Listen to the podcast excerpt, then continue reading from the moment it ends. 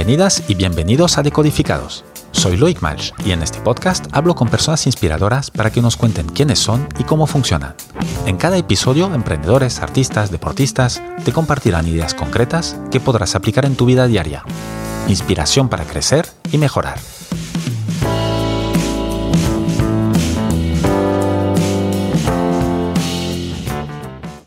Buenos días, mi invitado de hoy es Jesús Hijas. Es experto en liderazgo, creatividad y emprendimiento y fue nombrado LinkedIn Top Voice Entrepreneurship 2022.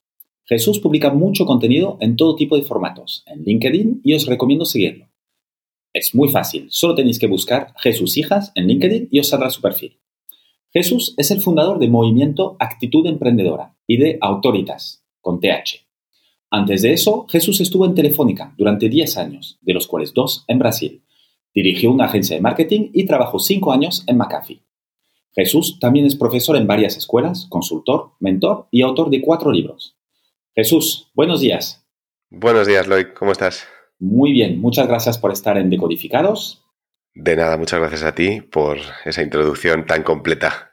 Bueno, como acabamos de ver con la introducción, tenemos muchos temas que cubrir hoy. Pero primero de todo, como eres un gran fan de Matrix, si en vez de estar reunido aquí conmigo ahora, por videollamada, si estuvieras sentado en un viejo sillón de cuero rojo frente a Morfeo, ¿qué pastilla te tomarías? ¿La pastilla azul o la pastilla roja? Sin duda la roja.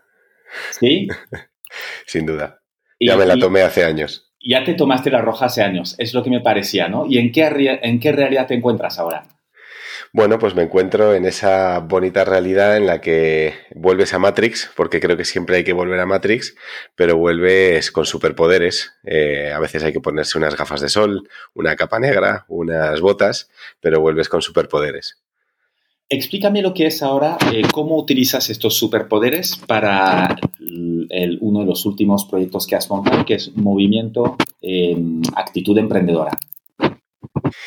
Vale, pues Movimiento Actitud Emprendedora es, em, bueno, pues básicamente un, como su propio nombre indica, es un movimiento, es, un, es una comunidad activa eh, y dinámica de personas y empresas que creemos en una forma de trabajar diferente. Yo les llamo las mentes inquietas y, es un movimiento horizontal, eh, porque para mí el emprendimiento es horizontal, no va solo de, de ser autónomo o de, fundar una startup. Eh, se puede ser emprendedor dentro de una empresa, se puede ser emprendedor eh, trabajando como, bueno, pues como autónomo, como freelance. Se puede ser emprendedor si estás en un momento de parón, si no tienes trabajo. Yo creo que es una cuestión más de actitud y, como digo, es un, es un movimiento horizontal. Eh, yo creo que sí que es sí que es eh, gran parte del resultado de mis superpoderes en este viaje de desconexión de la Matrix, como decíamos, porque para mí es el gran proyecto creativo de mi, de mi carrera profesional hasta el momento. Esa ha sido una forma de hilar eh, creativamente pues lo que he hecho dentro de empresas, fuera de empresas como emprendedor, eh, de hilar muchos servicios y muchos productos que como mente inquieta que he sido, pues he ido generando. Y bueno, pues al final dar salida a esos valores con los que yo quería trabajar eh, como emprendedor, que son los valores de creatividad, libertad, sostenibilidad, eh, impacto y autoridad desde tu autenticidad. Em, y bueno, pues de alguna forma, eso, vivir de lo que, vivir de lo que me apasiona, que es esa creatividad en la, en la base, y hacerlo junto con eh, personas y empresas que comparten mentalidad un proyecto muy bonito y, como digo, muy creativo, resultado de, un poco ese viaje de desconexión y reconexión a la Matrix. Sí, porque tú has estado eh, durante toda tu trayectoria profesional hasta casi ahora eh, eh, haciendo, bueno, los últimos años haciendo estas dos cosas, ¿no? Entre, entre la Matrix de Corporate y en paralelo tu Matrix personal eh, y que ibas moviendo entre los dos, ¿no? Em, ¿Cuándo diste el salto para decir, oye, ya solo me enfoco en la pastilla roja? Sí, bueno, te diré que para mí Matrix no es solo el mundo corporativo versus estar por mi cuenta, ¿eh? para mí la Matrix también es el mundo digital, por ejemplo, la, la cultura de lo gratis que hemos asumido en Internet para mí es también la Matrix. Eh, algunos eh, patrones sociales de comportamiento que hemos asumido ¿no? y que nos limitan más que nos potencian, también es la Matrix. Todo lo que no sea esa actitud en la que creo, esa actitud que llamo actitud emprendedora, que sí que realmente nos fomenta una mayor creatividad, una mayor libertad, una mayor sostenibilidad y una mayor autoridad desde quienes somos, eh, para mí es lo que llamo la Matrix, ¿no? Y luego, bueno, pues eh, es, verdad que hay, hay, que moverse entre grises, ¿no?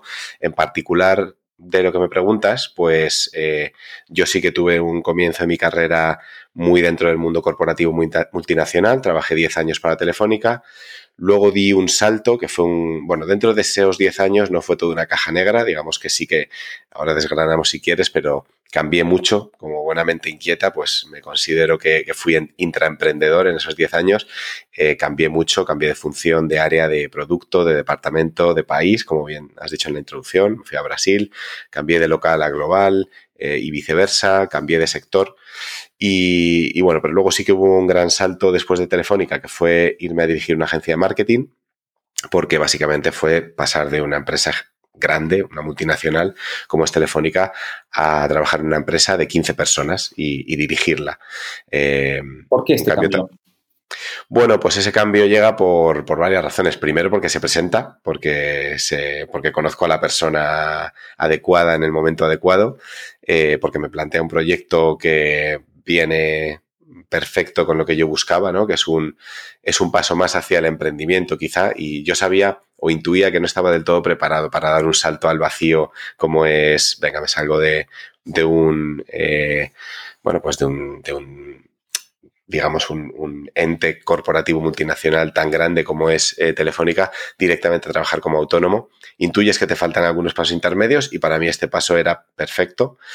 Y, y luego también, personalmente, yo creo que, que tenía ganas, tenía ganas, era joven, tenía 32, 33 y haciendo 10 años en Telefónica, pues llega este momento de plantearte dónde quiero estar los 10 siguientes, ¿no?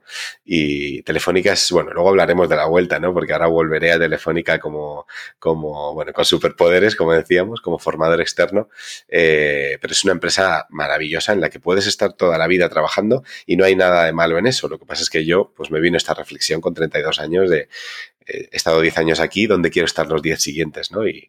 Y fui a por la pastilla roja que se me presentó tuviste claro que querías emprender por tu, o si no por tu cuenta, eh, hacer algo donde tenías un poquito más de, de, impacto quizás, porque al final Telefónica te deja, me consta que es una excelente cantera para eh, jóvenes talentos y no tan jóvenes, pero sí que es verdad que no deja de ser una multinacional y todas las decisiones o los proyectos, pues hay una lentitud y una cosa que, que tienes un impacto limitado en tu, en tu día a día, ¿no?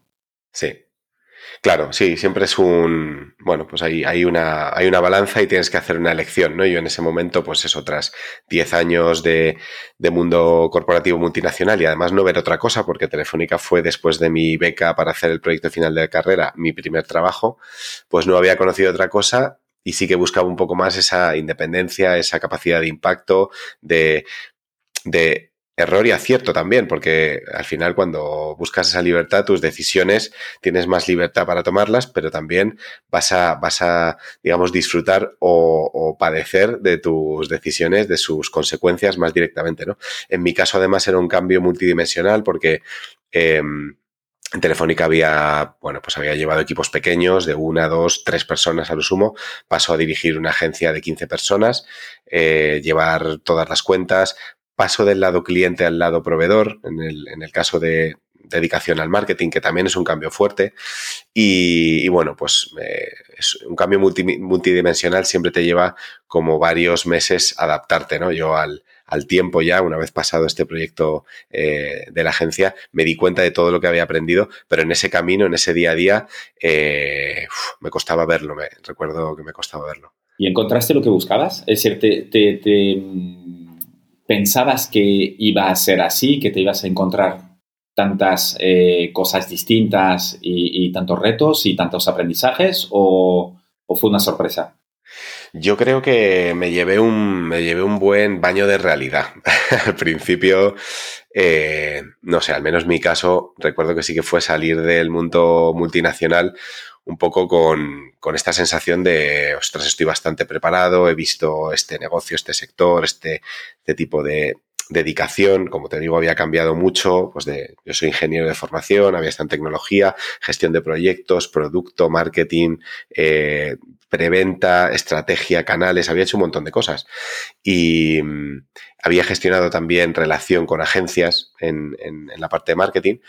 Y bueno, me veía bastante preparado, ¿no? Y claro, cuando, cuando pasas al día a día eh, tan arrollador que es el de una empresa pequeña y además una agencia em, con clientes grandes, porque teníamos eh, clientes potentes, ¿no? Bueno, teníamos eh, Social Mood, es la, es la agencia eh, que sigue ahí dando, dando guerra de Lucas García y, la verdad es que sigue teniendo grandes clientes y en ese momento también, 2016-17, los tenía.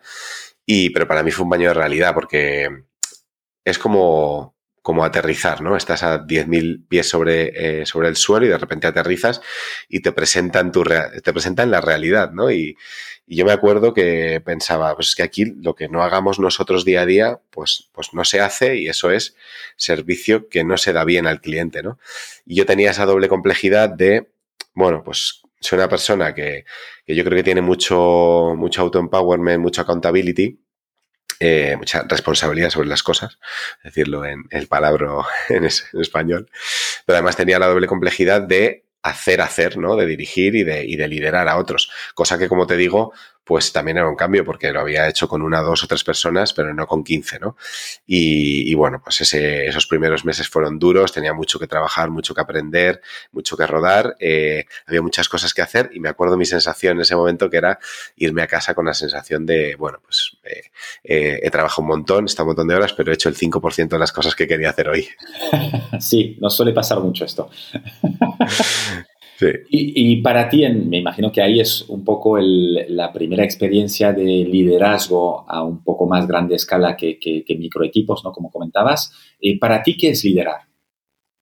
Bueno, liderar, eh, liderazgo es una disciplina eh, muy trabajada. Se han escrito muchísimos libros sobre esto. Yo he sido un apasionado del liderazgo, he leído, he estudiado, he practicado y he escrito sobre liderazgo. Y a lo largo del tiempo, pues me he ido quedando con la definición más esencial que más me ha gustado, ¿no? Y, es algo así como eh, liderar es conseguir que otras personas eh, hagan lo que, lo que hay que hacer, lo que se debe hacer, lo que es oportuno o bueno eh, en cada situación y además lo hagan de una forma alegre y motivada. Eh, y esto es, es, interesante, ¿no? Porque ya ves que contrasta mucho con lo que hemos entendido, bueno, o al menos yo había entendido como liderazgo tradicionalmente más ligado a jerarquía, a poder, a influencia, a manipulación. Sin embargo, ahí en esa definición ves, eh, bueno, pues eso, conseguir que personas hagan lo que se debe hacer o lo que es bueno o lo que es oportuno en cada situación y además lo hagan proactivamente, ¿no? Motivadas y, de forma alegre. Eso es muy difícil. La, única forma en la que puedes realmente conseguir que otras personas hagan algo eh, y lo hagan de esa forma, ¿no? Motivadas desde dentro, para mí es desde, desde tres ejes, desde el servicio, bueno, desde el ejemplo propio, diría lo primero, porque cualquier otra cosa que no sea el ejemplo propio para mí no es liderazgo, es eso, influencia, manipulación, relación jerárquica, poder. Eh, luego diría que también desde el servicio, porque creo que el líder es, es al principio, es al final y no es, y no es al principio, ¿no? Como, como nos han dicho también los grandes libros de liderazgo. Em, y, desde el propósito. El liderazgo es desde el propósito, porque creo que esa motivación intrínseca en otras personas realmente la, consigues cuando, bueno, pues cuando das una visión a largo plazo, ¿no? No únicamente cuando mm, administras tareas que hacer en un día a día, sino que proyectas a largo plazo, tienes una causa común que, motiva a las personas desde dentro y como decía eh, Antoine de Saint-Exupéry, el, el autor del Principito, de si quieres conseguir que las personas eh, construyan un barco, eh, no empieces por repartir eh, madera y tareas, sino háblales de la libertad del ancho mar, ¿no? Y eso es, eso es una forma muy bonita de, aterrizar ese liderazgo desde el propósito. Totalmente, de la motivación máxima, ¿no? Y el, punto de servicio a mí me parece fundamental también. el, el líder eh, o gente que gestiona equipos o tal, cuanto más alto, más al servicio, creo yo, tiene que estar de, los equipos y de la gente que tiene que hacer las cosas. Totalmente de acuerdo con esto. Sí, sí, más alto significa al final más gente eh, un poco a tu, a tu cargo, bajo tu liderazgo, más responsabilidad y, bueno, también eh, eh, al, líder normalmente se le, bajo este paradigma que te comento, se le, se le juzga o se le evalúa por su capacidad de hacer otros, otros líderes, ¿no? Su capacidad de hacer nuevos líderes. y de nuevo se contrasta con el liderazgo un poco más tradicional, ¿no? De, jefe empleado o, o jefe subordinado. Entonces, el servicio, como dices, es fundamental. Cuanto más alto, cuanto más personas, pues más importante. de hecho, el, no sé si leíste Good to Great de Jim Collins, si me equivoco, Jim Collins, que es, eh, repasa pues las eh, empresas, no tanto grandes, sino que las que mejor eh, comportamiento tuvieron en la bolsa a lo largo de 30 años, en la bolsa americana, y, saca algunos rasgos de todos los líderes que llevaron esto, que, que llevaron estas empresas y uno justamente es la anti-jerarquía, ¿no? Lo que está diciendo, la autoridad desde yo soy el jefe y se hace lo que digo y soy un visionario y tal. Esto puede funcionar muy bien durante un periodo corto de tiempo, pero cuando se va esta persona o cuando falla o cuando baja un poco el, el, listón, se va toda la empresa para abajo. En cambio, un buen líder es el que sabe inspirar, eh, como decías tú de Antonio Sentensbury, si, si ya les motivas y motivas a tu equipo, a, tu, a toda la empresa hacia un objetivo común, aunque tú no estés, no pasa nada. Eso es. Y luego, pues, pues eh, totalmente cierto esto que estamos comentando. Y, y, luego, pues yo creo que adicional está ese arte de, de aterrizarlo, ¿no? Porque porque yo creo que está la definición y un poco los vectores de lo que debería ser el liderazgo, que a lo mejor es más inspiracional, ese, bueno, pues esos, esos valores a lo mejor de servicio, propósito, eh, ejemplo, eh, pero luego está el arte de cómo aterrizarlo al día a día, porque obviamente el líder, y como bien dices, con, con cuanta más responsabilidad más claramente se ve, pues en el día a día tiene muchas decisiones que tomar, eh, mucha responsabilidad con las personas que, tiene alrededor, a las que sirve, con los clientes a los que sirve también. Y, esas decisiones al final pues conllevan una mente, una mente clara y, toda estrategia implica decisiones, implica elecciones. Eh, una cosa que decido hacer, pues implica que no hago todas las otras posibilidades, básicamente, ¿no? Y yo, que también soy una persona que cree mucho en la creatividad, ahora hablamos si quieres de creatividad, que en una parte abre mucho y contempla las posibilidades, pues también en otra parte la creatividad no es solo idear, sino también tomar decisiones y converger y decir, voy a por esto y pongo foco radical porque esto es lo esencial y no las otras cosas, ¿no? Ahora, a lo que voy, voy con todo, voy, voy, voy a invertir eh, todo. Pero sí que es verdad que ese día a día, eh, pues es un arte, porque, porque bueno, pues eh, esos, esos roles de liderazgo se les presentan muchísimos de los que llamamos secuestradores de, tiempo, energía y dinero, muchas posibilidades al final, y, yo creo que de esa visión que hablábamos del líder, pues tiene que aterrizar una acción muy clara, ¿no? Una, decisión muy rápida, muy desde, desde lo que es esencial para el negocio, en este caso hablando de una, de una empresa, y además muy ágil, porque un líder no puede estarse, mm, no sé, pues, pues eternamente dando vueltas a las decisiones. Tiene que decidir, ir a por ello, asumir que se puede equivocar y pivotar rápido, aprender de los errores, ¿no? ¿Cómo gestionas tu tiempo? Porque has hablado de, que el tiempo, que hay muchos focos eh, eh, que te coman el, tiempo y la energía, ¿cómo, cómo lo haces? Bueno, yo tengo, tengo un modelo mental, que yo soy muy de modelos mentales, eh, que es una especie de reloj de arena invertido, ¿no? lo visualizo así. En la parte de abajo están, estaría como la arena que, son los secuestradores de tiempo, ¿no? Todas esas posibilidades que puedes tener de a qué dedicas tu tiempo día a día, que son infinitas, básicamente. Y, que además si lo sumas con lo que otras personas eh, querrían que, dedicaras tu día a día, ¿no? Pues ese, ese tiempo, esa, esa atención, esa energía, esa, eh, ese dinero también, esos recursos que tienes, eh, pues se multiplica, ¿no? Y, esa parte del reloj de arena de abajo eh, pasa arriba, ¿vale? Por eso digo que es un reloj de arena invertido, porque pasa arriba eh, por un cuello muy pequeñito, con un filtro muy estrecho, que para mí es eh, tus valores y tu propósito.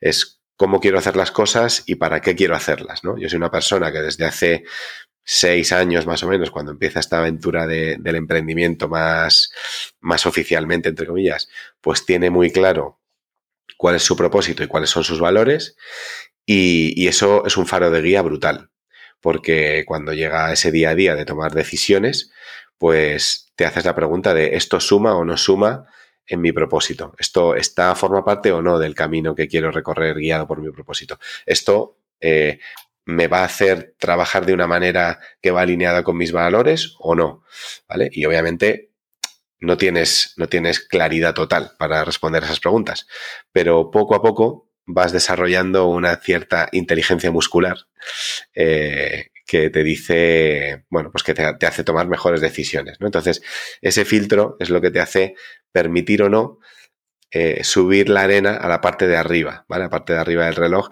que es una vez que decides que ese qué va alineado con tu para qué y tu cómo, eh, pues ahí hay que invertir, ahí hay que expandir, ahí hay que explorar, ahí hay que aplicar, creatividad, pero como digo, eh, con un cuello de, reloj de arena muy estrechito.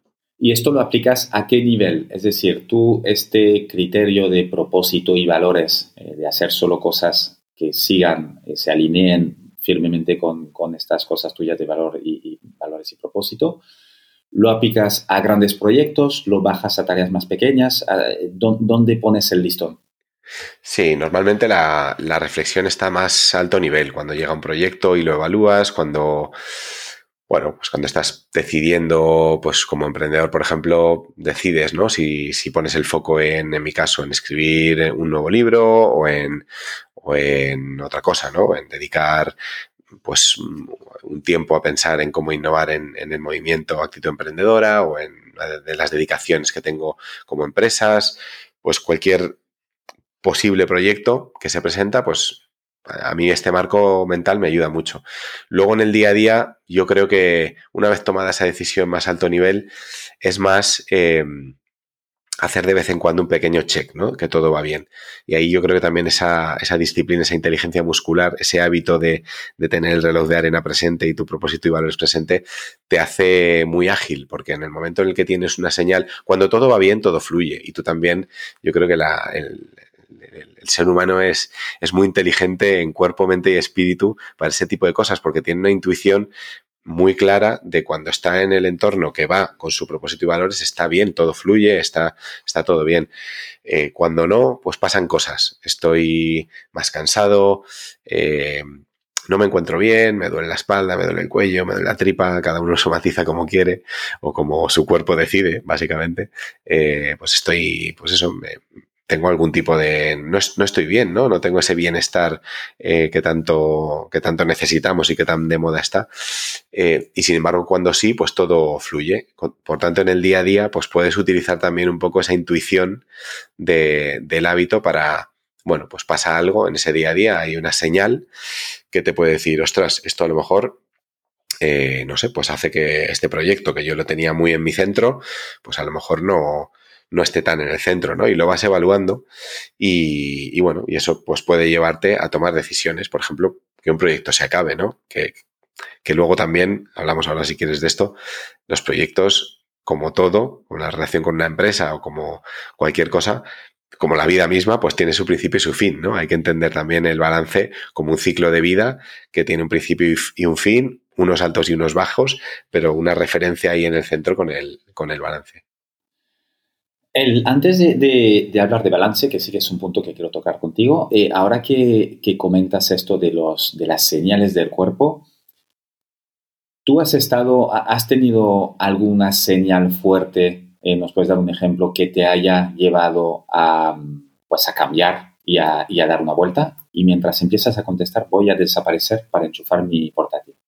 Ok. ¿Te doy? vale. Pues sí, he tenido, he tenido muchas señales eh, fuertes. Yo creo que la que más, eh, bueno, pues la que más ha sido claramente, pues por estas fechas, un poquito antes del año pasado, que, bueno, pues que básicamente me vino a ver la, la ansiedad por primera vez, yo creo que por primera vez de una forma clara y bueno, pues eh, inevitable, por así decirlo, porque me forzó un poco a tomar decisiones. Antes había tenido señales, yo creo también, pues, sí, en, todas, en todas las épocas, ¿no? Y recuerdo un par eh, en, la, en el proyecto de la agencia, pero recuerdo también eh, algunas antes con Telefónica distintos proyectos y, también vienen del lado personal, ¿no? no necesariamente del lado profesional. Pero bueno, eh, yo sí que creo que la del año pasado fue la, primera así como más fuerte, o la, sí, la más fuerte porque además fue a la primera la que he hecho caso, la primera la he hecho caso de verdad, ¿no? A las otras ha sido como, bueno, una señal de bueno, pues esto es así, me dice cosas, pero, pero hay que seguir adelante, ¿no? Yo siempre he sido de seguir, de, sigamos adelante. Y, con esta del, año pasado, ¿no? Que, bueno, pues básicamente estuve de baja cuatro meses por ansiedad y lo he contado públicamente y, bueno, pues ha sido como un, una parada para recargar eh, muy potente porque me ha hecho, me ha reconfigurado cosas a nivel profesional, a nivel personal, he tomado decisiones, ha sido como un comenzar, pero no desde cero, pero, pero sí una especie de reconexión con lo que yo llamo la fuente, que es, vuelve a ser el centro del reloj de arena, ¿no? Es el propósito de los valores, que inevitablemente con el día a día, pues muchas veces lo, pierdes, pierdes ese centro, y a veces, pues si no lo tienes en cuenta día a día, pues cada cierto tiempo hay que hacer una parada fuerte para recargar, para reconectar con la fuente, ¿no? Y fíjate qué potente esto, porque en ese proceso ¿no? de, reconexión personal mía y de tomar decisiones personales y profesionales, pues di con una frase muy potente de, Harvard Business Review, que es eh, la resiliencia no va de cuánto aguantas, sino de cómo recargas. Y el año pasado fue el año de la resiliencia, esa habilidad más buscada por las empresas, eh, y yo siempre la había entendido como aguantar, ¿no? Siempre la había entendido como hay señales, pero hay que tirar adelante, hay que, hay que seguir y esto es lo que hay, ¿no? Eh, y sin embargo, pues fíjate, el año pasado me permití parar, tomé decisiones y, yo creo que de eso va la buena resiliencia, ¿no? A partir de ahí construí ese, esa frase de Harvard es el subtítulo de mi último libro que publiqué en, junio del año pasado, al Leadership Reloaded, también sobre liderazgo, pero más desde la perspectiva esta de, de, la resiliencia del liderazgo, ¿no? Del parar para recargar, volver a conectar con la fuente, propósito y valores y volver a construir desde ahí.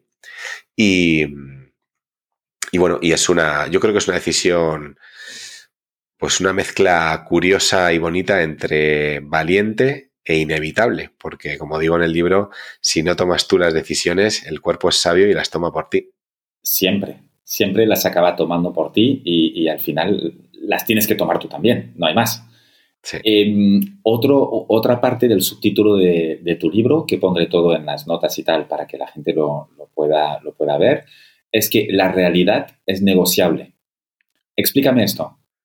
Sí, la realidad es negociable. Eh, compitió eh, duramente con, eh, esta frase que te digo, con la resiliencia va de cuánto aguantas, perdón, no va de cuánto aguantas, sino de cómo recargas, hasta el último momento por el subtítulo principal del libro. Pero al final ganó porque me parece que tiene ese puntito de valentía y de, de rebeldía y de empoderamiento, que a mí es una cosa que me gusta mucho. Hoy he publicado mi post de hoy en LinkedIn, iba de, por ejemplo, de, bueno, lo doy como ejemplo, ¿no? Para, para que lo ilustremos, pero iba de, de, de, cuando busques un trabajo, ¿no? Le llamaba cuando busques un trabajo, pues, eh, daba unas, unas, pinceladas de para, para, mí lo que debería ser buscar un trabajo desde el propósito y los valores, ¿no? Y decía, pues cuando busques un trabajo, no busques solo un trabajo, busca una, una cultura eh, que atraiga talento del que puedes aprender todos los días. Busca un lugar en el que eh, te empoderes desde la diversidad y desde la complejidad de cada uno para ser tú mismo y crecer desde ahí. Busca un lugar que te rete, pero también te, bueno, pues que te deje fracasar para aprender, pero también celebre los éxitos. Una serie de cosas. Y, y yo creo que eso, bueno, lo ponía, lo ponía, bueno, lo pongo como ejemplo para ilustrar eh, ¿Por qué la realidad es negociable? Porque para mí eh, el empoderamiento es algo muy importante. La realidad es la que es, ¿vale? Y aquí podemos meternos en, multidimensiones de filosofía, porque hay filósofos que decían que la realidad es, hay filósofos que decían que la realidad es porque nosotros la percibimos, ¿no? Y esto, bueno, pues no me quiero, yo no soy filósofo, no me quiero meter ahí, aunque me apasiona, pero la realidad es negociable eh, para mí, que en el fondo soy ingeniero y tengo una mente muy racional. Eh, está, eh, pues conecta esta parte más emocional, que yo creo que también tengo fuerte, que con lo que me pasó, con lo vivido el año pasado, pues da un punto de empoderamiento de, ya sé que la realidad es la que es, pero ¿qué puedo hacer yo para mejorarla? ¿Qué puedo hacer yo con mis decisiones para transformarla? ¿no? Y en el post de hoy, que te daba como ejemplo, terminaba, eh, terminaba con una reflexión que era, y si no, si no existe ese lugar, si, no, si crees que no existe ese lugar tan ideal que parece que he descrito antes como, como un trabajo, pues créalo tú. ¿Vale? Que, nadie nos ha dicho que tengamos que trabajar en una empresa quejándonos toda la vida. Tienes la oportunidad de, de crearlo, ¿no? Y a mí esto, pues me gusta mucho porque es el empoderamiento del que hablo mucho también en el movimiento Actitud Emprendedora, por lo que digo que la actitud emprendedora es transversal a emprendedores y a personas dentro de empresas. Y, bueno, ya te digo, un poco también rebeldía, ¿no? Empoderamiento, rebeldía, eh, para que las personas entiendan que pueden hacer para transformar la realidad, ¿no? siempre hay aspectos que nos gustan más, que nos gustan menos, pero los que nos gustan menos podemos hacer para transformarlo, ¿no? Y la saga en leadership, que es, que es un poco el, el, paraguas de, de, este, de este segundo libro, el Leadership Reloaded, eh, pues tiene una componente rebelde innata, porque de partida se llama al leadership. O sea, es, es como la a, a, contracorriente. Exacto. El, el, totalmente de acuerdo. Mira, eh, justamente esta mañana, cuando volvía de, llevar a mis hijas a la escuela y volvía andando, escuchaba, suelo escuchar podcast, ¿no? Y escuchaba un trozo de un podcast de, un mexicano que me gusta mucho, de Osotrava, el podcast se llama Cracks Podcast, por los que lo quieren, lo quieren buscar. Em, y estaba entrevistando a, un a Millán Ludeña, que no conocía, que es un conferencista, eh, trail runner, que ha hecho muchas cosas, un ecuatoriano. Y justamente un, el punto que le cambió la vida a este, este chaval, que ya no es un chaval, eh, eh, fue cuando tenía 8 o 10 años, le diagnosticaron eh, epilepsia y su mamá en el bus de vuelta del médico dijo, Millán, el destino tú no lo tienes que aceptar. Haz lo que quieras tú con tu destino. No dejes que te etiqueten, que te marquen y tal. y esto le permitió a él dar este cambio mental que va justamente, me, pienso en esto porque es 100% alineado con la realidad es negociable. Haz un poco lo que hay, lo que es, es decir, hoy hace sol o llueve, ¿qué vas a hacer con esto? Sí, sí, eso es. Y como, como bien dices con este ejemplo, pues eh, yo también dentro del libro, pese a que ese subtítulo es muy, es muy rebelde y muy empoderador y muy, yo creo que llama mucho a la acción, pues hablo de cosas como la aceptación de lo que es, ¿no? La aceptación de la realidad. Hay mucha parte del libro que, que nace de. Hay una componente psicológica muy fuerte en el libro, porque, porque nace de un poco mi proceso en esos cuatro meses, eh, con mi psicóloga, todos los aprendizajes que tuve personales, profesionales y también un poco sistémicos de, de todo mi entorno. Eh, en ese proceso y, hubo, bueno, pues muchos aspectos de, aceptación de, lo que es, de, cómo percibimos las cosas, ¿no? De, los distintos planos, lo que veo, lo que pienso, lo que siento y, bueno, lo que veo o digo, lo que pienso y lo que siento y o los distintos planos de, identidad o de exposición de uno mismo, ¿no? Uno es, es, es, es uno, pero también tiene distintos planos, ¿no? No es, no eres no das un poco la misma cara a tu, eh, a tu entorno más cercano, a tu, a tu, familia, a tus amigos más cercanos, que quizá en público, una persona que se, que se cruce por la calle, ¿no? Y hay distintos patrones, es interesante esto también.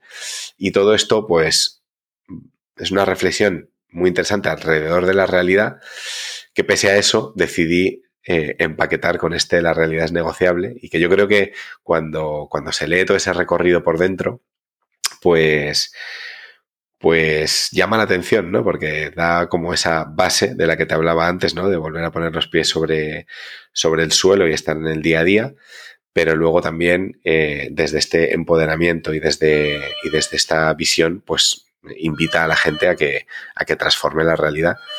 Em, se me ha olvidado decirte que el, realmente el cierre del post de hoy de, que he puesto en LinkedIn, bueno, lo he puesto en comentarios, creo que lo he puesto en comentarios. Es una frase que me gusta mucho que es eh, la distancia entre la realidad y la visión se llama acción y la acción se consigue a través del movimiento.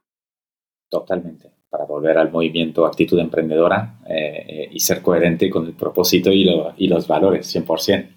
Em, eh, eres una, un, Top Voice eh, LinkedIn 2022. ¿Cuándo, por qué y, cómo empezaste publicando en LinkedIn? Porque esto va también muy relacionado con lo que acabas de decir, ¿no? Tú eres, puedes tener varias identidades según, pues, si estás con tu familia, tus mejores amigos o en tu caso, tu comunidad, porque al final tú tienes una, comunidad em, eh, y, das una, imagen de ti que tú ya te elegiste exponerte al mundo, al público.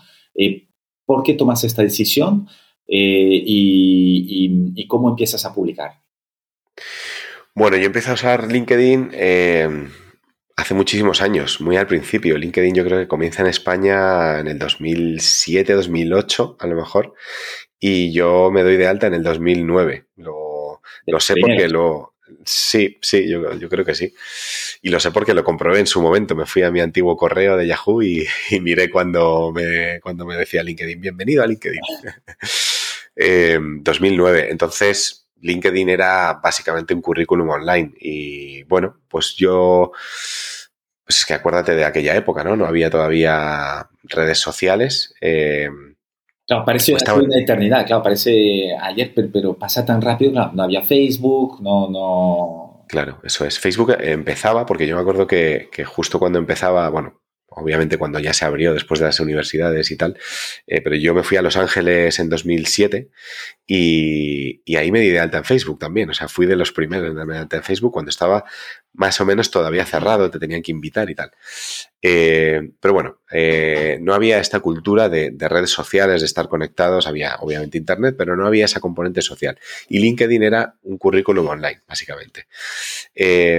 Yo me doy de alta y lo veo como una ventana brutal al mundo, ya incluso sin la componente social, porque, bueno, a mí el currículum, pues siempre he tenido la diligencia de irlo actualizando poco a poco, no solo cuando necesitaba moverlo para cambiarme de trabajo tal, sino pues que cuando iba haciendo algunos logros, proyectos y tal, pues me gustaba ponerlo en el currículum. No sé, es un poco, yo creo que un poco esa, esa, parte artística que también eh, tengo, yo creo que todos tenemos, pero aplicado a lo profesional, ¿no?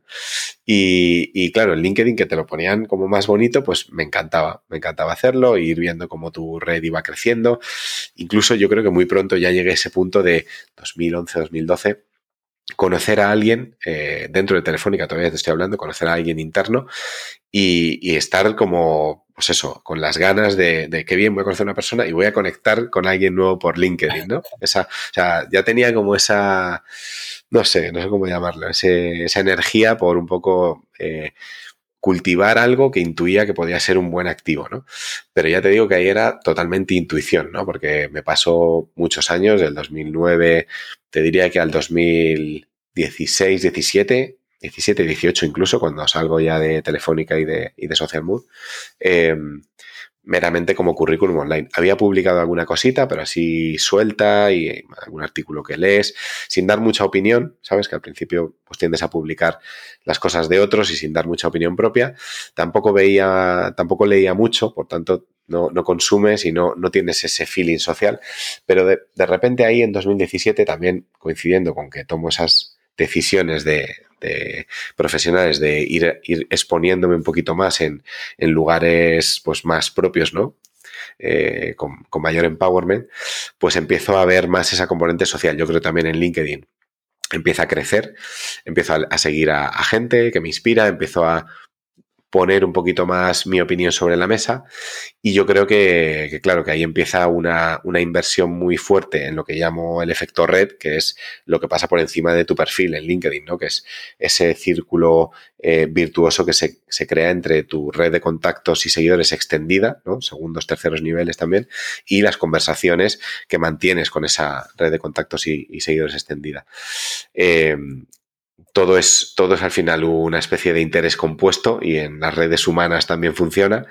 Y claro, pues en mi caso yo creo que tuve la suerte o el ojo o la intuición de comenzar pronto, en el 2017, y, y cinco años después, pues el efecto, ese, ese, compuesto, ese efecto compuesto humano, pues aplica, aplica más. O sea, aplica más, significa que te lleva más lejos, ¿no? Porque al final miro algunas métricas pues, de seguidores o de, o de alcance o de impresiones o, engagement y sí que tienen un poco esa forma exponencial, ¿no? Eh, eh, que te digo.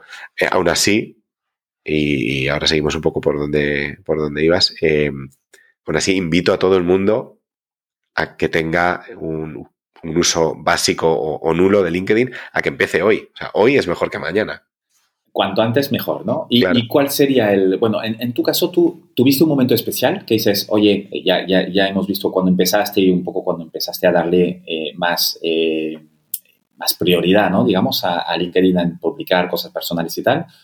¿Hubo algo, un post, una interacción, un algo que empezó la curva exponencial o fue más bien una cosa muy poco a poco?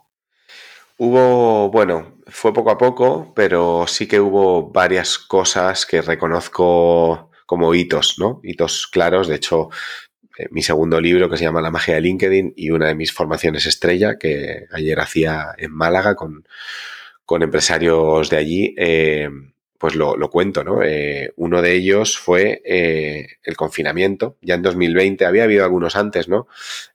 pues por ejemplo, en 2018 o principios del 19, eh, pues hice, hice un curso que se llama Growth Hacking Course, que mucha gente lo conocerá, eh, que yo creo que me, me, cambió la perspectiva, ¿no? Me cambió la mirada y dije, ah, que, se pueden hacer estas cosas en, LinkedIn, ¿no? Si, si, si, otros lo han conseguido, pues a lo mejor yo también puedo conseguir algunas cosas, ¿no? Me quité yo creo algunas capas de, de autobloqueos de encima y, bueno, y, me puse en movimiento, salí, salí a la palestra, al final es exponerte y lanzarte a la acción, ¿no? Con Growth Hacking Course, que por cierto es uno de mis partners dentro del movimiento Actitud Emprendedora y soy profe ahí, una historia muy bonita de, de pasar de alumno a profe en un, en un año, eh, pues yo creo que fue ese primer post de, de venga, voy a intentar conseguir eh, un post que tenga relevancia, que tenga impacto, que tenga alcance, ¿no? Y ahí hablaba un poquito más de, marketing, de negocio, de, ventas y, de comunicación. Em, eso yo creo que abrió un poco la lata. 2019, eh, ya te digo, 2018 finales, 2019 pues estuve un poco, seguí sembrando y marzo del 2020 yo creo que vino la explosión porque con el confinamiento pues tuve de nuevo la suerte, el ojo o la intuición o quizá también el liderazgo de servicio que hablábamos antes, eh, de publicar un post que se llamaba Te ayudo a mejorar tu perfil de LinkedIn gratis. Y esto, pues llegó, claro, era, era el momento, ¿no? Porque todo el mundo confinado en casa, con despidos, seres, ERTES, necesidad de digitalización y de reinvención profesional, todo el mundo se lanzó a LinkedIn a actualizar el currículum que tenía sin actualizar durante siete años o a darse de alta. Y ahí estabas tú. Y ahí salió mi post, que no tenía ningún tipo de intención de marketing, pero que llegó a 65.000 personas. 366 eh, me pidieron ayuda con su, con su perfil de LinkedIn estuve trabajando, eh, bueno, día y noche, y es literal porque mucha gente de Latinoamérica me pedía ayuda, entonces, pues estuve empleado básicamente en, eso. Eh, y fue una labor social muy bonita, de la que luego salió, como te digo, el libro, La magia de LinkedIn. Y, bueno, y hablando de uso de LinkedIn, pues fue como un poco el, el boom, ¿no? El darme cuenta de, a ver, realmente esto sí que tu base es la base de de tu perfil, o sea, digamos, de, tu LinkedIn, entre comillas, es tu perfil y tus, a lo mejor tu orientación profesional, tus objetivos, tu, tu autoridad. Ese es un poco mezcla de base y también resultado, pero en medio está la clave, está la magia que es el servicio a los demás, el cómo puedo ayudar yo a los demás, el cómo puedo ser útil a los demás. Esto en el confinamiento se puso muy en relieve, en el fondo de eso va a hacer negocios y de esto va la magia de LinkedIn, ¿no? Y entonces desde ahí, pues yo creo que, que lo he tenido muy presente, el, pues ese famoso aporte de valor, ¿no? Es que queremos eh, publicar contenidos que aporten valor, pero yo creo que la gente no, acaba de entender muy bien qué es aportar valor y aportar valor es ayudar a los demás con sus problemas, no con los tuyos, ¿vale? Luego ya, como emprendedor, si quieres ahora lo comentamos, está el arte de, de hacer que el problema de tu cliente o de las personas a las que aportas valor coincida con aquello que tú ofreces y que te, bueno, desde lo que, desde lo que eres creativo y desde lo que te apetece eh, vivir. ¿Cómo, lo haces esto? ¿Tú lo tienes, eh, tienes un análisis previo? ¿Te fías de, bueno, ha, habido mucha intuición eh, eh, y, te veo con mucha humildad, intuición y suerte y tal, pero seguramente también ha habido análisis y, intención también, además de la intuición. Sí, hablo mucho de intuición porque me gusta mucho. Es el, principio y el fin de un ciclo que, es un ciclo de, un psicólogo llamado Martin Broadwell, que lo llama el ciclo de la competencia o el ciclo del aprendizaje. Y bueno, yo lo he, lo he, visto, lo he analizado y le he dado vueltas. Es el ciclo que articula eh, al leadership, mi primer libro.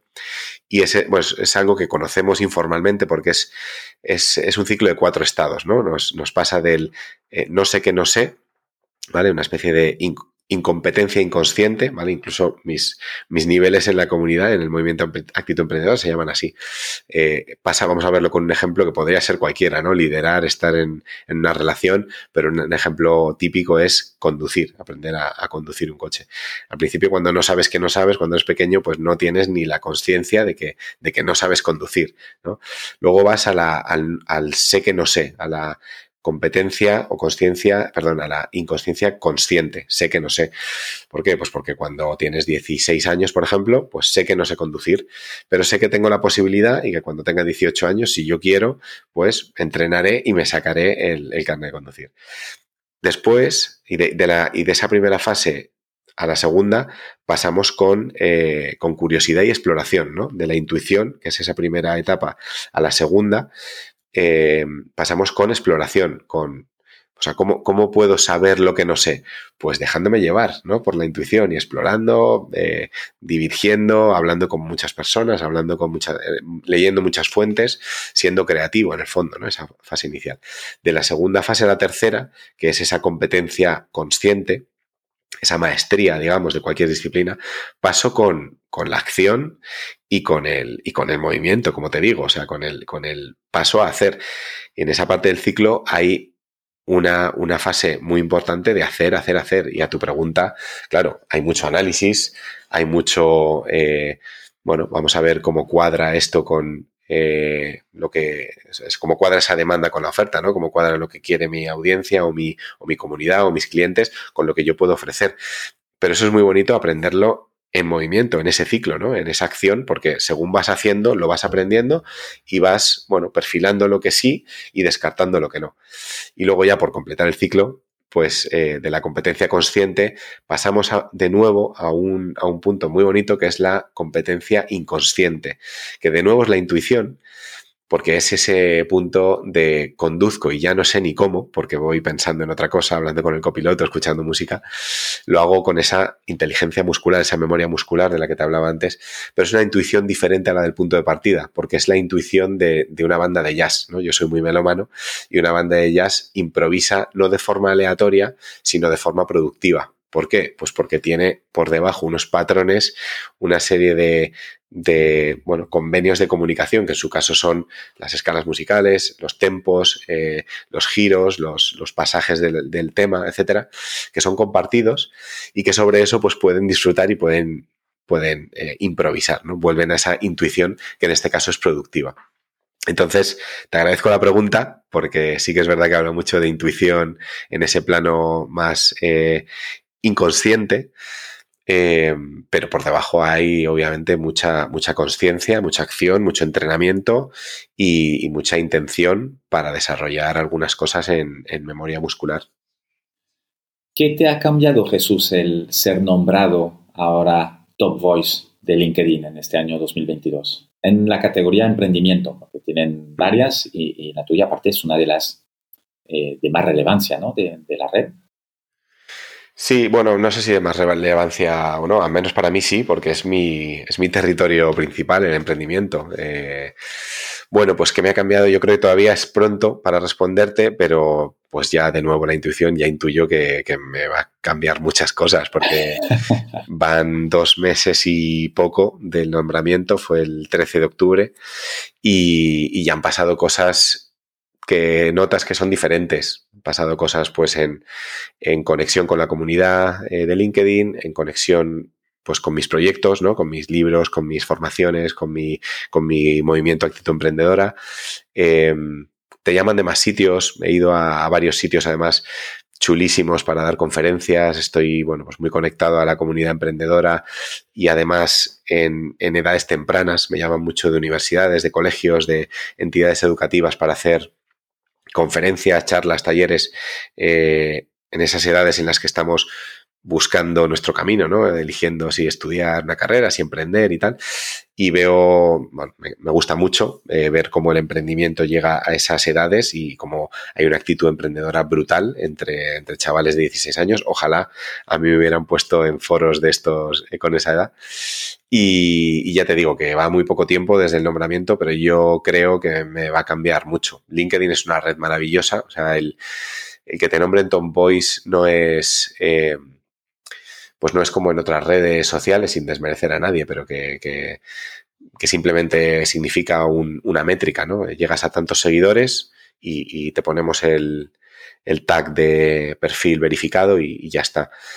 En LinkedIn hay un equipo eh, humano de periodistas que se dedican a leer el contenido de las personas que están publicando en LinkedIn y evaluarlo, analizarlo y decidir que tiene la calidad y la profundidad suficiente como para merecer este destacado de Top Voice. Y eso para mí tiene mucho valor, porque no es, no es una inteligencia algorítmica o un, membrete nada más, sino que es un destacado humano que las personas también van a reconocer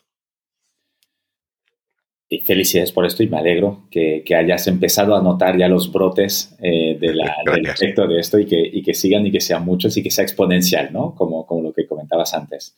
Sí, te tengo... Eh, em, te tenemos, los que no te han escuchado nunca no notarán la diferencia, pero tienes la voz un poco tomada porque estás muy resfriado eh, previo Navidad. Pido, disculpas por ello. No, no, faltaría. Ya de por sí tengo la voz eh, grave, pero encima hoy. Oye, em, para volver a un tema que tocaste antes, eh, eh, muy de refilón, que es el, balance, ¿no? Hacer, hacer balance de, tus decisiones, de todo, y ahora, ahora, que estamos en la época de balance por, por definición, que estamos ahora grabando esto en diciembre, a finales de diciembre, tú tienes una manera de mirar el balance, no es solo balance, sino que le pones el nombre de balance sostenible. Eh, explícanos un poco esto y que tú tienes alguna, primero explícanos qué es el balance sostenible para ti y luego si puedes, si tienes tú algún método o si haces balance sostenible eh, cada final de año. Sí, Mira, pues eh, balance sostenible es un concepto que me ha venido así con esas dos palabras recientemente eh, en uno de los últimos contenidos exclusivos que he subido a, Patreon, al Movimiento Actitud Emprendedora, y me viene un poco como resultado de, un camino, ¿no? De, eh, de entender el balance, perdón, de encontrarlo primero, encontrar el balance, luego de entenderlo, porque muchas veces yo creo que lo encuentras y lo tienes que entender, y luego de extenderlo. Son como tres es eh, hacia ese balance sostenible. Balance es una palabra muy bonita que en castellano tiene como tres perspectivas. Una es, eh, una es el, más físico, a lo mejor, el entendimiento más físico de una balanza, ¿no? Hay dos, hay dos eh, contrapesos que se balancean y, todo en la vida es un balance al final, profesionalmente también, tienes que balancear la vida profesional con la personal, dentro de la personal cosas, dentro de la profesional cosas, está ese balance, está el balance que hacemos eh, pues a final de año, a final de verano, cada uno cuando quiera, que es un poco la evaluación de mirada atrás, que ha ido bien, que ha ido mal.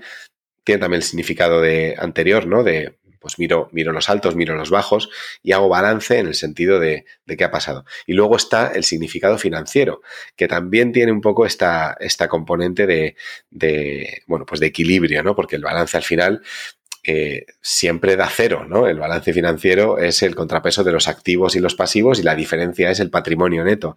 Y el balance eh, financiero, pues es algo que en el emprendimiento, al menos en el emprendimiento con valores en el que yo creo, pues es muy importante, porque si solo estamos eh, financieramente en la cuenta de resultados, pues solo vamos a estar un, un poco en ese, en ese ganar, ganar ingresos, gastar gastos, ¿no? Y, hay que jugar con el activo del balance, hay que jugar con, con el autoritas, con esa experiencia, con ese conocimiento que vas ganando tú. Y bueno, eh, eso para mí incrementa o, potencia el, eh, tu, fuerza de emprendimiento, ¿no? Entonces, el, eh, ya te digo, palabra muy bonita, balance, que tiene muchas perspectivas y que desde ellas yo creo que llegamos al balance sostenible, porque al final la sostenibilidad pues es la proyección a largo plazo de cualquier cosa, ¿no? Y, y para, para, que algo sea sostenible, pues tenemos que contemplar todas las perspectivas. No vale solo la de la visión que comentábamos antes, o la de, o la de los valores y el propósito, o la de, no sé, el o, la económica, ¿no? ¿no? Hay que balancear todos los, planos y además proyectarlo a largo plazo, ¿no? esa extensión eh, del balance. Entonces, esto es para mí el balance sostenible. Es como un aspiracional, o sea, realmente es algo, es algo de nuevo como muy, muy aspiracional, pero que a mí me ayuda mucho porque, bueno, pues en el día, yo soy, yo soy una persona muy reflexiva, muy de modelos mentales, como ves, muy de pensar a largo plazo, pero también soy muy de día a día, o sea, yo soy de, de bueno, pues levantarme contento todas las mañanas por lo que voy a hacer, ser consciente de lo que voy a hacer y luego por las noches pues intentar acostarme tranquilo de, cómo lo he hecho, ¿no?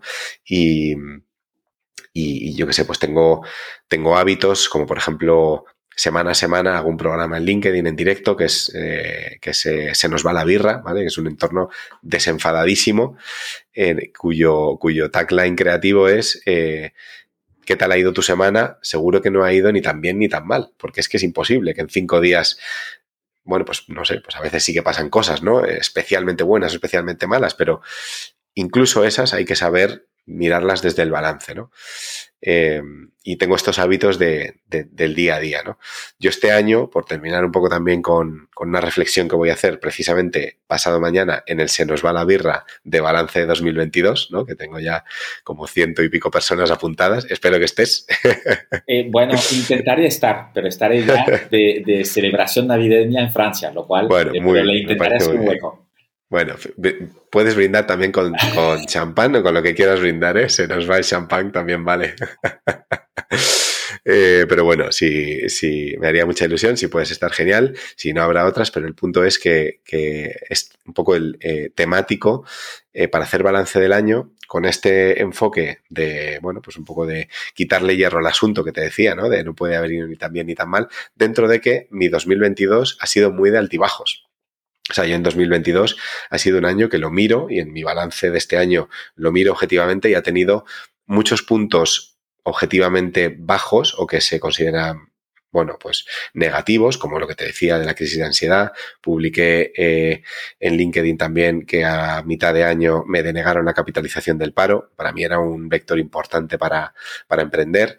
Bueno, tiré adelante. En agosto falleció mi padre que es una cosa que, bueno, pues que, objetivamente pues no es una buena noticia, pese a que sabemos que forma parte de la vida, ¿no? Pero, pero a ver, objetivamente un año, en, el año en el que fallece tu padre o tu madre, pues no es un año objetivamente bueno, al revés, ¿no? Y han sido puntos bajos de mi, de mi año. También ha habido puntos muy altos, pues como el Top Boys o como ganar algunos proyectos de, de, de formación o de advisory con empresas preciosos o a nivel personal también he tenido eh, pues noticias maravillosas con mi familia, con mi, con mi mujer, con mis hijos, eh, bueno, pues momentos altos, ¿no? Que también, pues mismamente las conferencias con jóvenes que te decía, ¿no? Una de ellas fue hace poco que tuve la, la suerte de nuevo, el privilegio de hablarle a 26.000 jóvenes en un teatro en Madrid, en la Gran Vía, ¿no? Que es que para mí era como un sueño subirme a un teatro a hablar de mi tema de emprendimiento a, a tantísimas personas fue genial, me lo pasé fenomenal y, causó impacto y bueno, es una cosa que me encantó hacer. Pues honestamente son altos, ¿no? Pero el, punto al final, la reflexión es, hay que saber gestionar tanto los bajos como los altos, porque no nos podemos permitir afincarnos en el, en el, en el punto bajo y tampoco te puedes, eh, te puedes quedar en un poco la adrenalina que te sube cuando, pues eso, te subes a un escenario o te nombra Top Boys o, publicas un artículo y tiene en LinkedIn y tiene un montón de impacto, ¿no? Y de likes y de, y de tal, porque eso al final es, bueno, pues es un poco la, la, dopamina de social y digital que, que, va a bajar, va a bajar y tienes que tener claro tu, tu centro. Eh, Jesús, gracias por compartir, que es, eh, eh, lo has hecho de forma muy auténtica y, y transparente como, como eres tú. Ahora que hablamos de balance, y, creo que un poco por, lo que nos has contado durante, durante esta horita trasciende, pero me gustaría ver cómo lo, le pones palabras tú. ¿Cuál es el éxito para ti?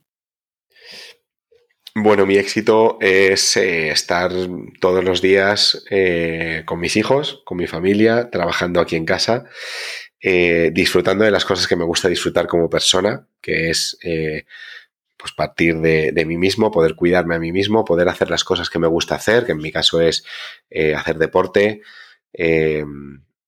dar paseos, ver a gente, estar con la gente que quiero, respirar, escuchar música, estar conmigo mismo y luego construyendo a partir de ahí, pues siempre desde el día a día, tener ese, yo creo que privilegio labrado, vamos a llamarlo así, por salirnos de, esta humildad todo el rato, privilegio labrado de trabajar de aquello que me gusta, ¿no? Y de poder vivir de esa creatividad que, bueno, pues que al principio solo era una visión y que a través de la acción, pues he ido pudiendo, he ido pudiendo trabajar y vivir de ello, ¿no? Eso para mí es el éxito. No tiene, no tiene grandes pretensiones, pero a la vez es, es como muy, no sé, yo creo que, si miramos lo que, pues eso, grandes filósofos de la historia, psicólogos, nos han dicho o han estudiado que, al final hace feliz a las personas, pues está más en estas pequeñas cosas que en otras que tienen más que ver con logros, resultados, eh, bueno, proyecciones o, o, no sé, o imágenes que nos hemos hecho al ver a otras personas y, y que es muy humano y está bien y a veces nos llama a la acción, pero que, que yo creo que, bueno, pues en el fondo tiene menos que ver con el éxito, ¿no? Así que para mí es más eso. Totalmente de acuerdo. La, felicidad de las sencillas. Eh, eh, voy en búsqueda de esta también. Em, sí, todo eso, perdóname, ah, permíteme añadir, porque eh, me he dejado, me he dejado llevar por la primera parte de, mi mejor post en LinkedIn histórico, que es hablando del éxito, diciendo esto, pero no he mencionado la segunda, que es muy importante.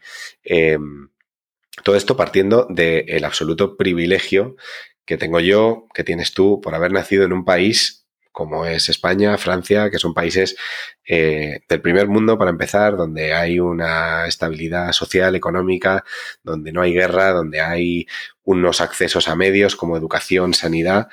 Eh, que pues parece que, bueno, que lo damos por hecho, pero que, no es así, que es un absoluto privilegio y esto sí que es cuestión de suerte el donde naces. Ahí sí que, que no hay humildad, no hay nada, esto es eh, una lotería y nos tocó aquí y, y, hay que ser muy agradecidos por esto porque si bien todo es posible y la realidad es negociable, no es lo mismo partir desde este punto de partida que de otro.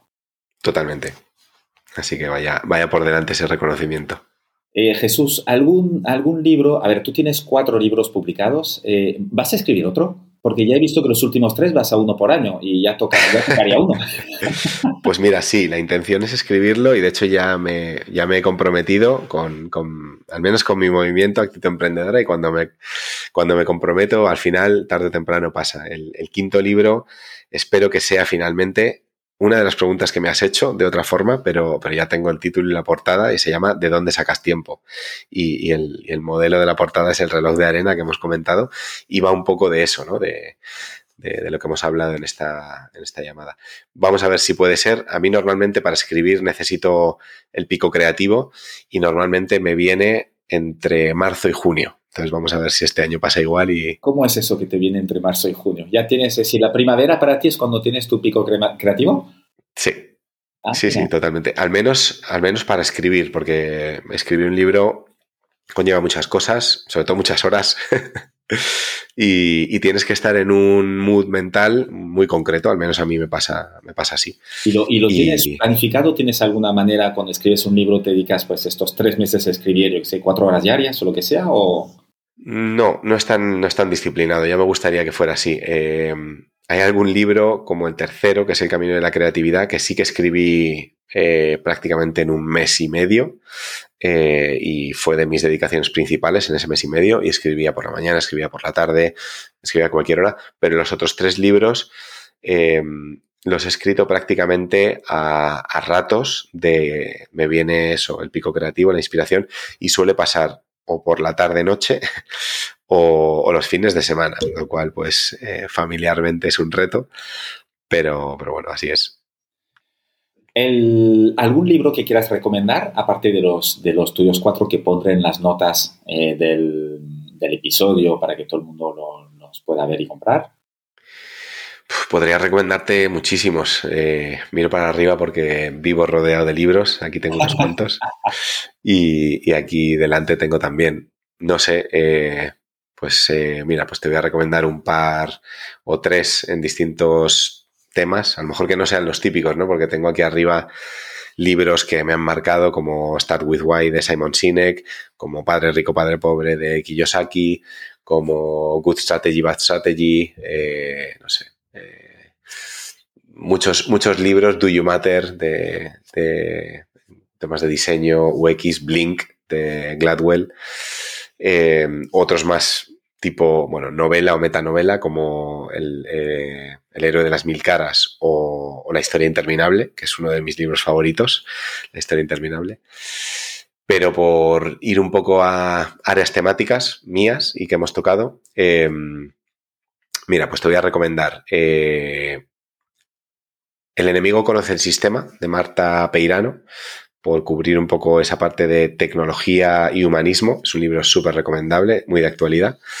Bueno, algoritmos, e inteligencia artificial y cómo y esa parte humana, de la que también hablo, hablo yo mucho.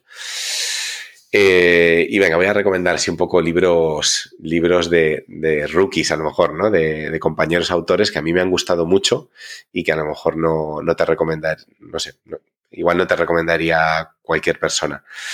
Eh, el sistema Hanasaki es un libro de Marcos Cartagena, precioso, una, persona y, profesional eh, espectacular, al que te recomiendo, por cierto, que entrevistes si te gusta. Habla de Japón, habla de aprendizajes de... Maravilloso de Japón eh, aplicados a la sociedad eh, occidental y es un libro genial. Inteligencia musical de Inigo Pirfano. Eh, como melómano que soy, otro libro, es un libro de liderazgo realmente, pero habla de, como, bueno, pues del liderazgo del director de orquesta, ¿no? De, que, es su dedicación a Íñigo y todos los aprendizajes que, que tienes y a mí me gustó muchísimo como melómano. Te recomiendo uno que está saliendo todavía, no sé cuándo saldrá a terminar de salir, pero bueno, ya le, ayudo a darle un poco de empuje de un muy buen amigo y un grandísimo profesional que es Pablo Álvarez Sánchez, que tiene un título llamativo que es Melasudismo. Está bien. Es melasudismo. Y entonces esto, pues, él dice que es una forma de pensar para vivir bien. Está bien, bueno, puede ser, puede ser, mira.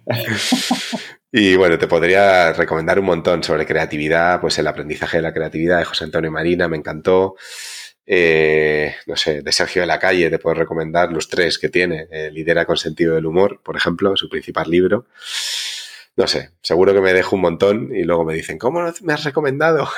Bueno, Empleo Infinito de Sergio Farré, hablando más de trabajo, de LinkedIn, Empleo Infinito de Sergio Farré una, maravilla, cortito y al grano. Bueno. Yo creo que ya tenemos buena lista de compras para regalos de Navidad. Sí, sí, ahí ya, que no sé si llegaremos a tiempo, pero bueno, hay buena lista. ¿Alguna peli documental eh, que, que, te ha impactado de más que otra?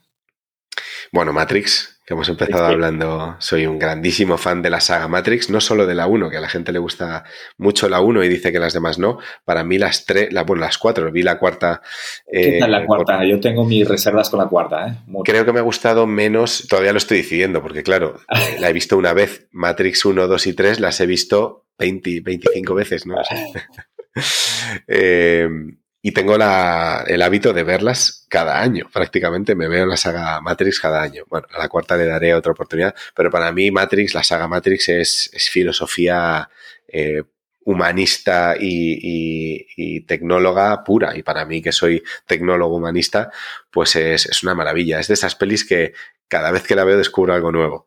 Y bueno, pues con decirte que mi libro se llama, mi saga se llama Leadership y Leadership Reloaded. Ya veremos si escribo Leadership Revolutions, ya voy a quedar con el tema.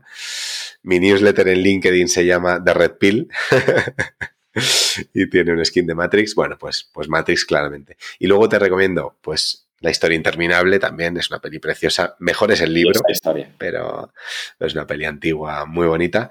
Y luego dos de, de, dibujos que he visto con mis hijos y que, que son una pasada, la verdad. Son pelis que, para, para, adultos eh, hacen, dan, tienen muchos aprendizajes y dan que pensar. Una es Inside Out, que se tradujo al español como eh, del revés, que bueno, va, sobre emociones, es una pasada.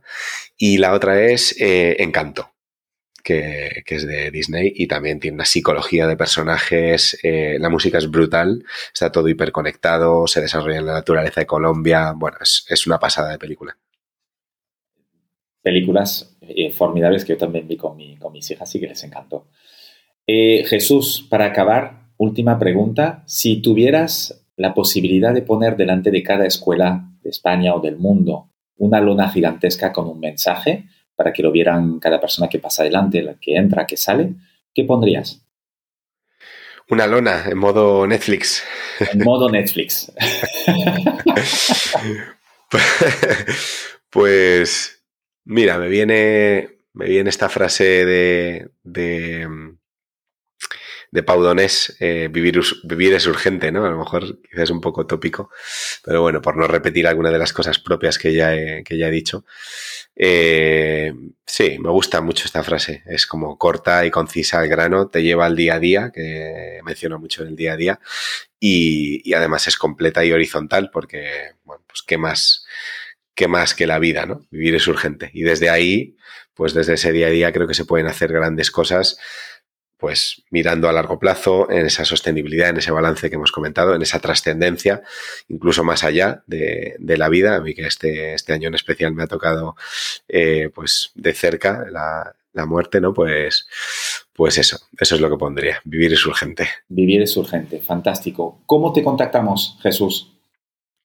Pues mira, mis principales medios, que, que, que es ahí donde estoy pues 24 por 7, para así decirlo, entre comillas, eh, son LinkedIn, por supuesto. Eh, pues cualquier persona que me, que me contacte, eh, conectamos por LinkedIn, no solo, no solo seguir, así que invito a tus oyentes que me contacten. ¿Consigues responder a todo el mundo en LinkedIn? Sí, sí, sí, sí, respondo a todo el mundo. Bueno, a todo el mundo que, que tiene algo interesante en común, porque hay mucho spam también en LinkedIn.